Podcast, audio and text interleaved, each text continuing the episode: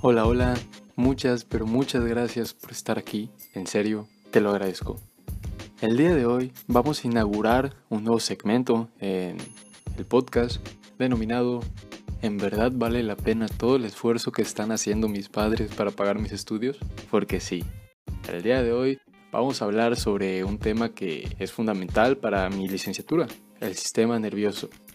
Como ustedes saben, la mayoría del tiempo o la mayoría de los episodios que subo, los episodios que grabo, no son informativos. Sin embargo, el día de hoy vamos a hacer una excepción y vamos a hablar un poco, como ya lo he mencionado, del sistema nervioso y de su importancia.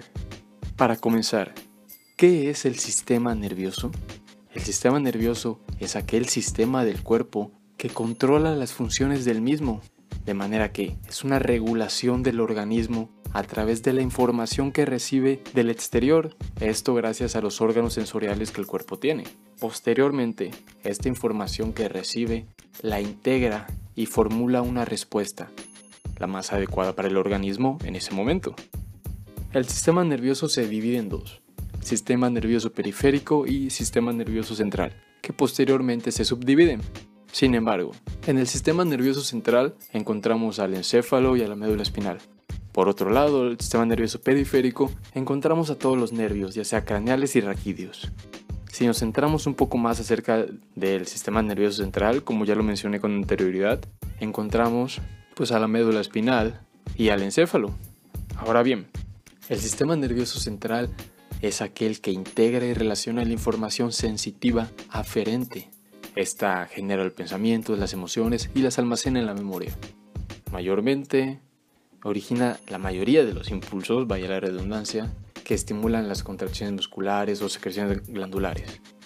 Este se conecta con los receptores sensitivos, o sea, con el exterior, con los músculos, con las glándulas, a través del sistema nervioso periférico. Ahí su importancia de ambos.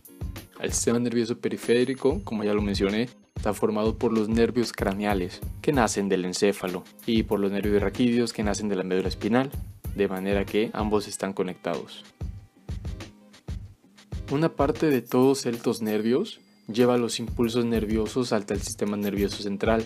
Son impulsos aferentes, de afuera hacia adentro, mientras que la otra parte transportan los impulsos que salen del sistema nervioso central, los impulsos eferentes, de afuera hacia adentro. Recapitulemos. Los impulsos aferentes son los impulsos exteriores que viajan al sistema nervioso central a través de los nervios periféricos. Una vez que se llega al sistema nervioso central, estos impulsos son integrados y se genera una respuesta. Esa respuesta viaja a través del sistema nervioso periférico creando impulsos eferentes. Si hablamos un poquito más acerca del sistema nervioso periférico, este se subdivide teniendo el sistema nervioso somático o voluntario como también se conoce, y el sistema nervioso autónomo o involuntario. El sistema nervioso somático está formado por neuronas sensitivas que llevan la información desde los receptores cutáneos, sentidos especiales, desde la cabeza, desde la superficie corporal, desde las extremidades, etc., hasta el sistema nervioso central, que conduce los impulsos solo al sistema musculoesquelético. Por otro lado, el sistema nervioso autónomo está formado por neuronas sensitivas que llevan la información desde las vísceras hasta el sistema nervioso central, que conducen los impulsos hacia el músculo liso, un músculo cardíaco y las glándulas. Esto se puede resumir de una manera muy muy sencilla.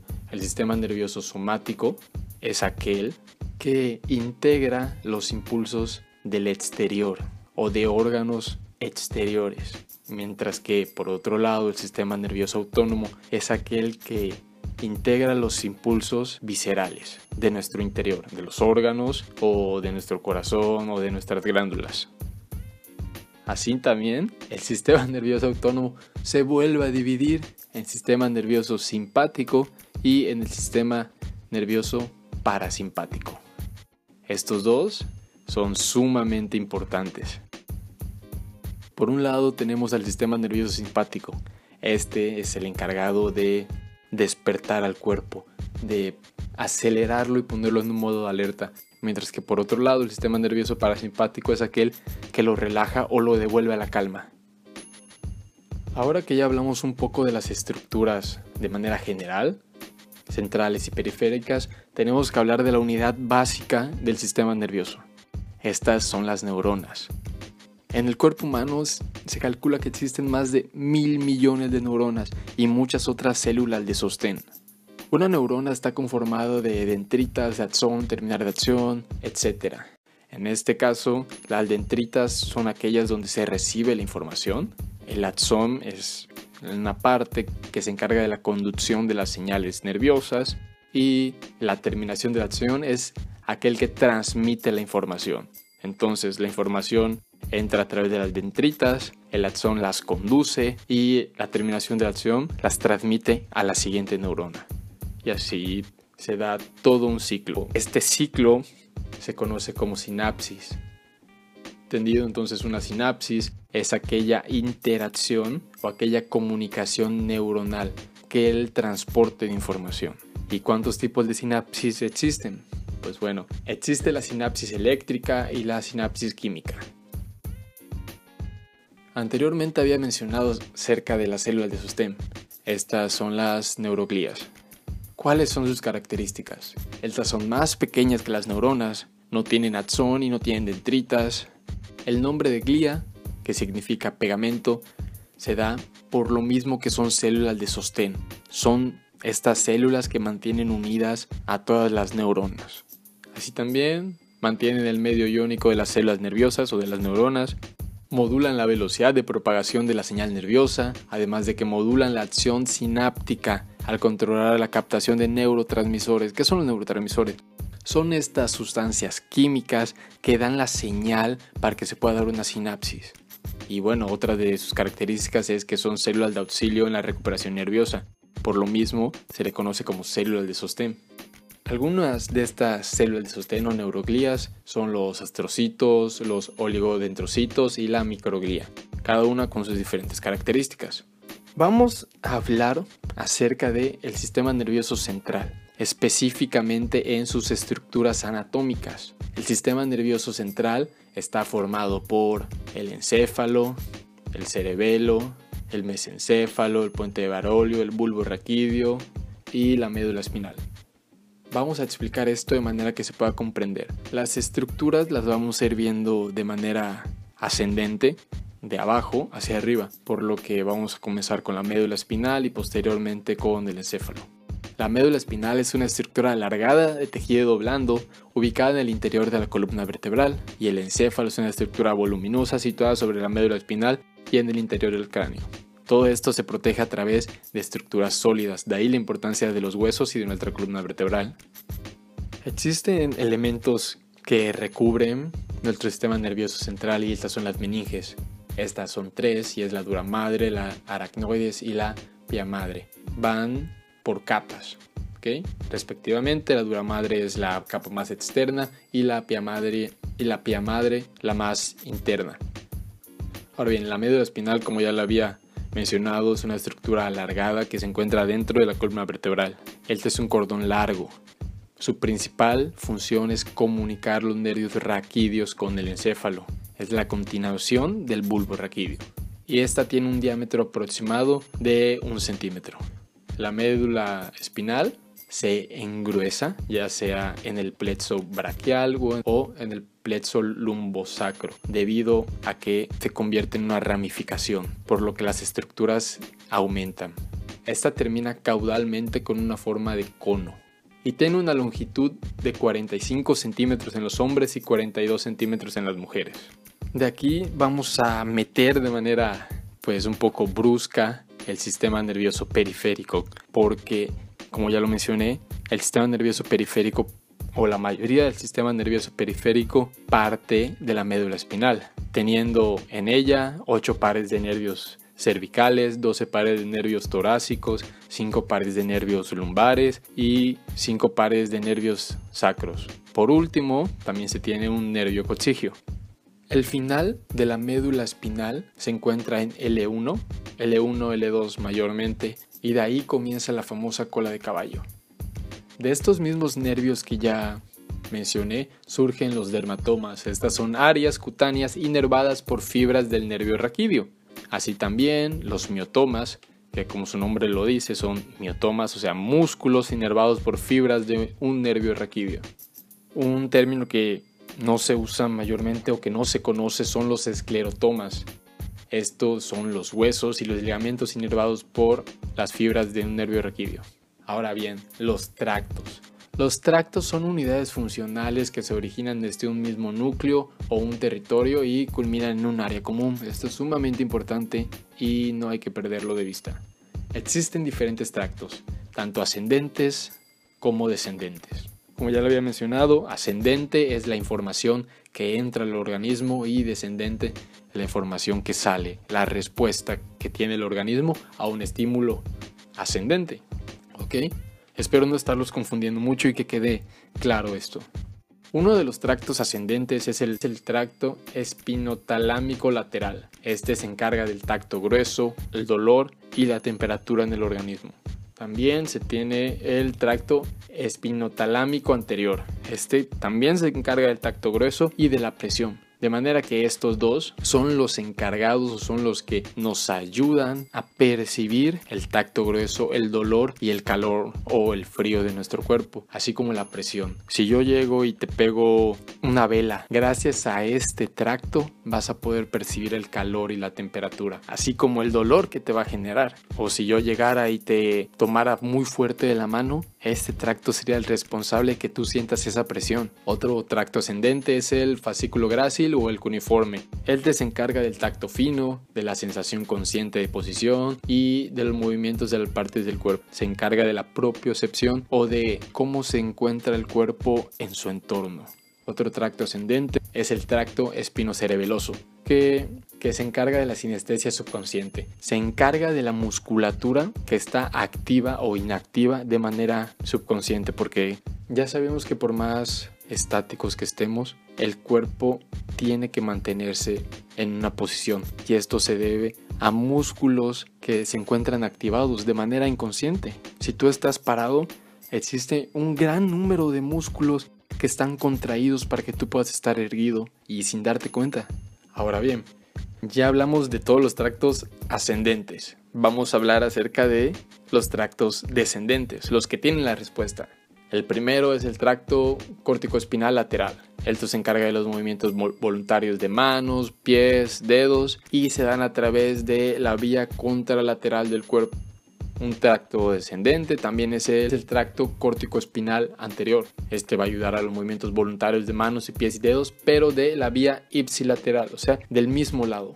Otro tracto es el tracto rubroespinal, que regula los movimientos y la postura. Y bueno, para que esto no se vuelva un poco más confuso, vamos a retomar. Ya hablamos acerca de qué es el sistema nervioso, de cuáles son sus divisiones, de qué se encarga el sistema nervioso central, de qué se encarga el sistema nervioso periférico, por qué está compuesto el sistema nervioso central, encéfalo y médula, por qué está compuesto el sistema nervioso periférico, nervios, y hablamos acerca un poquito de cuántos nervios hay, de los tractos, de miotomas, dermatomas, de esclerotomas y ahora vamos a hablar un poco acerca de los reflejos, el famoso reflejo miotático o el reflejo de estiramiento muscular monosináptico y homolateral que normalmente se denomina de manera incorrecta reflejo osteotendinoso. Este se basa en interrumpir una vía, ya sea aferente o eferente, y causar una reflexia o una respuesta. Es una respuesta muy rápida. La vía eferente en este reflejo incluye el uso muscular del receptor y una neurona del ganglio de la raíz posterior a su fibra. Incluye también una neurona motora del asta anterior que inerva el músculo estriado, o sea, el músculo que genera la respuesta o el músculo que tiene la respuesta. ¿En qué partes del cuerpo se exploran estos reflejos?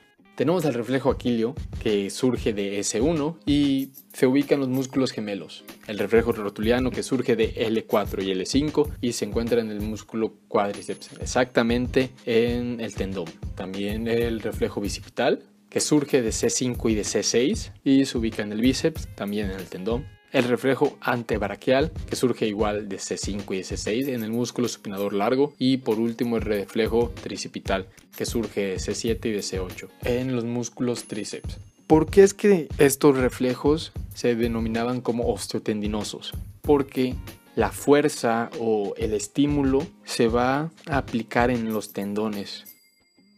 Pero vamos a retomar el sistema nervioso central, específicamente el tallo cerebral.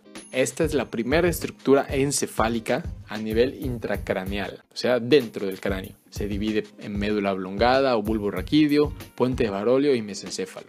Aquí podemos encontrar los pares craneales, que son 12, el olfatorio, el óptico, el motor ocular, el patético o el troclear, el trigémino, el motor ocular externo o el abducen. Esa pronunciación no, no me sale, simplemente no puedo. Dejémoslo como motor ocular, el facial, el auditivo, el glosofaringio, el vago, el accesorio o el espinal y por último el hipogloso.